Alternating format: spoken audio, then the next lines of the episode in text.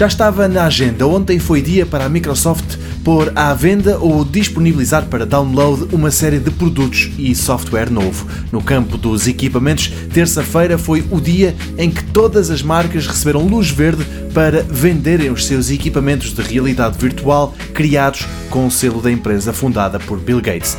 A Microsoft chama-lhe qualquer coisa como realidade misturada. Esta designação, para já, é algo enganadora, mas a companhia de Seattle acredita que um dia a realidade virtual e a realidade aumentada ou acrescentada vão se fundir.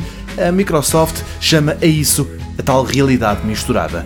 A Acer, a Dell, a HP, a Lenovo, a Asus e a Samsung, pelo menos, todas já têm visores a pensar nisto. Os preços vão dos 300 euros para cima.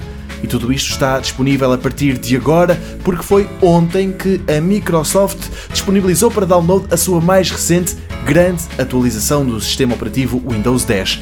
A coisa tem um nome pomposo, mas é mais fácil tratá-la por atualização de outono e entre as novas possibilidades que o sistema operativo oferece estão a realidade misturada e mais qualquer coisa. Por exemplo, os ficheiros do OneDrive que estão na cloud passam a estar disponíveis mais rapidamente no PC, os contactos favoritos ficam muito mais próximos, o aspecto do Windows muda um pouco, o navegador de internet Edge ganha funções e os sites favoritos podem transformar-se em ícones.